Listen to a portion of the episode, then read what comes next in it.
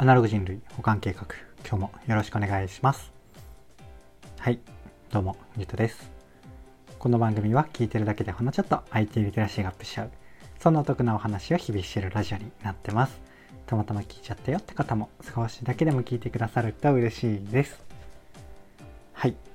ということで今日はちょっと夫婦のね記念日的な日っていうこともあって、えっと、夜にお出かけしてその後深夜に、あのー、ちょっとだけの時間隙間で収録するっていうそんな形なのでちょっと短めにできればなと思います何を話そうかなと言いますとえっと、個人的な地図を簡単に作れる世界図 SEKAIZ が面白そうというテーマでお話をしてみようかなと思います。いつも通りながらでなんとなく聞いてください。はい。ということで早速本題に入っていくわけなんですが今日はですねこのタイトルの「世界図」っていうサービスを軽くご紹介してですねその後まあそれについて、えっと、話してたりしば調べたりして思い出したちょっと地図関連の僕の思い出というかそういう雑談の話とあとはやっぱ地図といったらちょっと Google マップだよなっていうところでなんか関連ってほどではないんですけれども、まあ、Google のちょっと僕が気になってる機能とかこういう面白い使い方もあるんだよっていうのをちょっと雑談半分で後半話せればなと思いますといっても今日はちょっとあの深夜ねあの奥さんがシャワー浴びてる間にサクッと撮るっていう 回なのでちょっと短めにあの、まあ、いつも以上にまとめようとしながら話していこうっていうねそんな珍しい回でございますはい。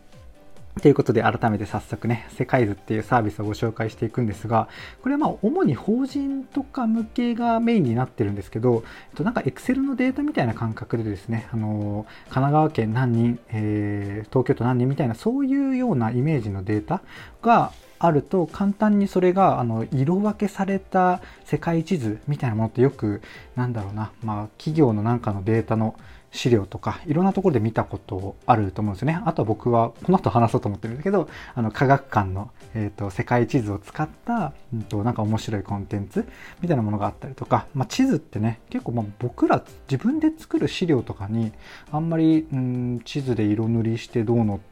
もう僕で言うと小学校ぐらいからした記憶はないんですけれどもそんな感じでなんだろうな。まあ僕で言うとよく見る方僕が作ってるわけじゃないもので言うとこのね音声配信の、えーと、聞いてくださってる人の分布、えーと、東京都40%で神奈川15%でみたいな。そういう感じの、まあ、数値もそうだしその色塗りっていうのも色塗り見てないか、まあ、そんな感じの色塗り版をねめちゃめちゃ簡単にできるっていうサービスが世界図ってていうものらしいですね。なんかこう、世界図さんの言葉で言うと、地図表現自動化サービスっていう名前を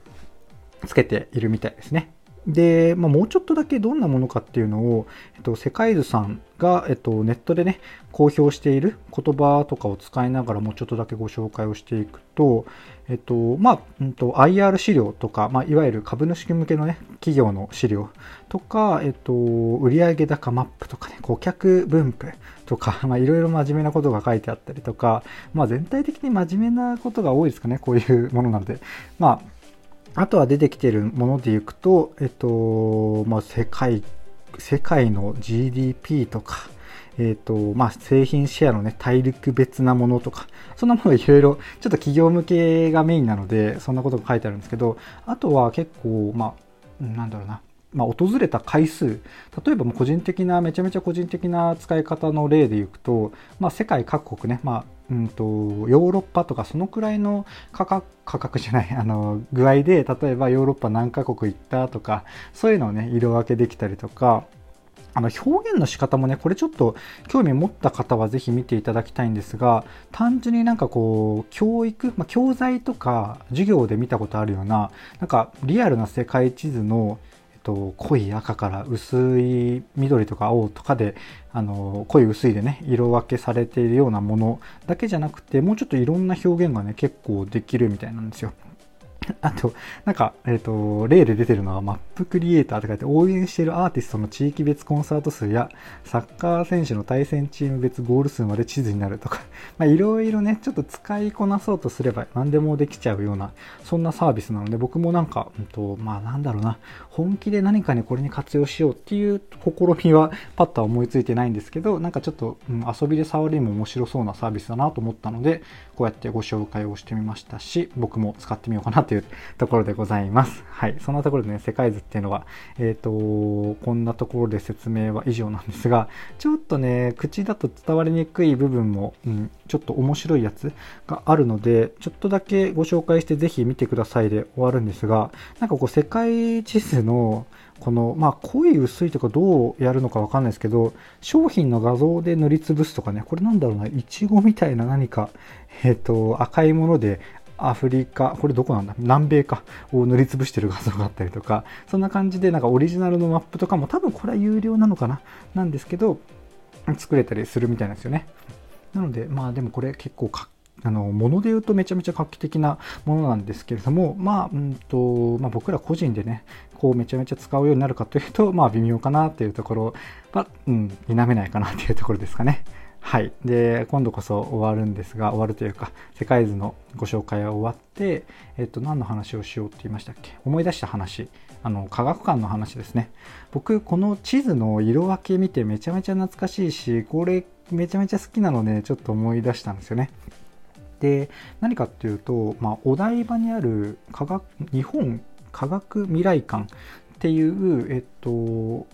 なんだろうな、どういう組織、業独立行政法人なのかな。なんか確か800円とか600円とか割と安めの入館料で入れる科学館なんですけど、その中で、えっ、と、まあ、ちょっと日本科学未来館のね、あの話をメインでしだしたらちょっと語り尽くせないので、また別途いつかやるとして、その中でね、この世界地図を使った、えっ、と、展示というか、こう遊べる固定のタブレットみたいなものがあるんですよね。これが僕当時というか、まあ、大学生ぐらいの時か、結構めちゃめちゃ好きで、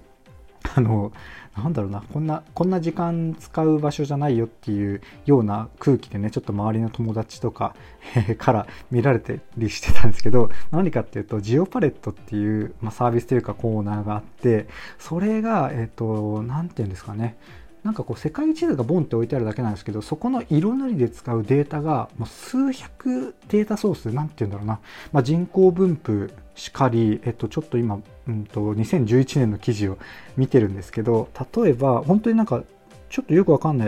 いものとか、まあ、水力発電の数の分布とか、原油とか、まあ、税金の納めている金額によって、えーと、色分けするとか世帯数とか自殺率とか、まあ、食料自給率？ん？食料自給率でいいのかな、まあ、肉とか穀物とか野菜とかそれぞれで色分けができたりとか、えーと、それをねテーマによって世界地図をポンって直感的に見ることが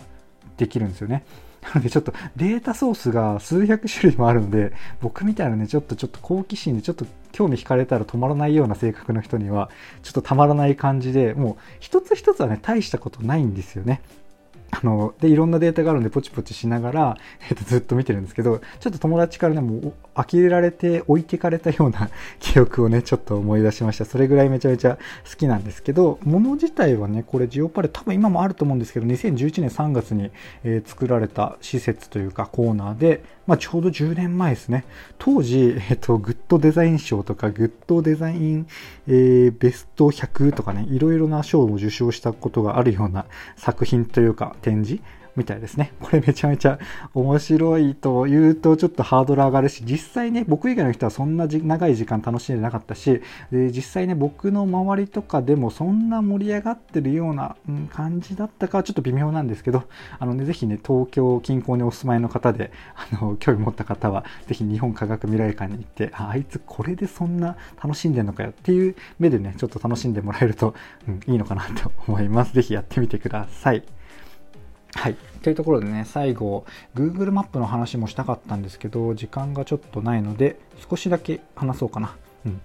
で、Google マップ、もちろん、もちろんというか、結構な割合で使っていらっしゃる方いると思うんですけれども、Google マイマップとか、リスト機能って結構使ってる方、うん意外と少ないんじゃないかなと思うんですね。なのでちょっとこの2つ、僕がめちゃめちゃ重宝してたりとかする、うん、まあ、重宝してなくても気になってる機能だったりするところを2つご紹介しようかなと思います。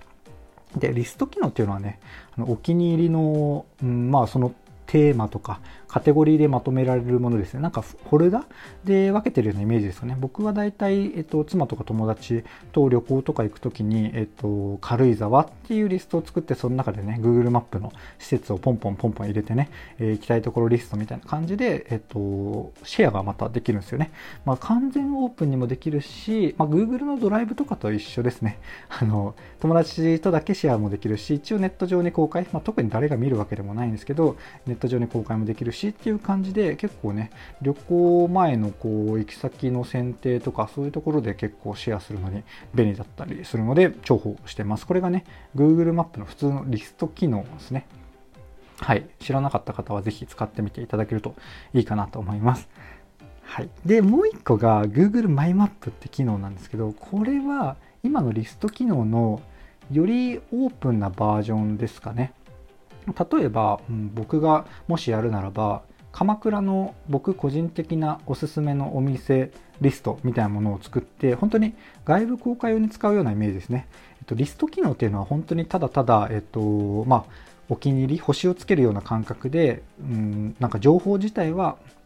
基本的には、えっと、Google マップの情報、あの、どこどこ屋さんとかどこどこ公園とかが施設であって、レビューが星何個であって、えっと、レビューが何個件でついてるとか、そういう情報ってあるじゃないですか。そういうのが、えっと、入れられるだけなんですけど、Google マイマップの方は、その中で、なんか一つのサービス、サイトみたいな感じで、カテゴリーみたいなね、えっと、食と、えっと、まあ、公園、公園？なんだろうな、観光スポットとか、えっと、いろいろなテーマ、カテゴリーみたいなもので分けて、さらにそこに、まあ、多分写真とかも入ったかな。で、タイトルと、えっと、本文みたいなものを入れて、で、街中にピンが立ってるような感じで、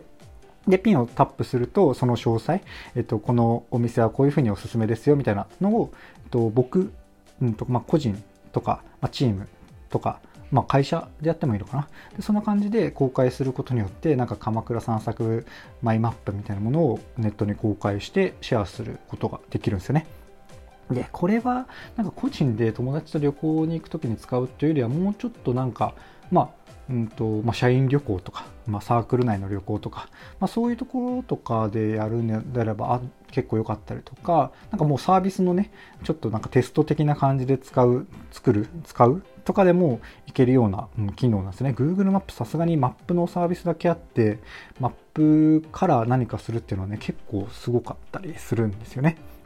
はい。そんな感じで Google マイマップの方は、うん、ちょっと使いどころがある方は、あのリスト機能よりね、少ないかと思うんですが、ちょっと興味持った方はね、ぜひ、あの、ググってみていただけるといいかなと思います。ぜひ、使いどころがあれば使ってみてください。はい。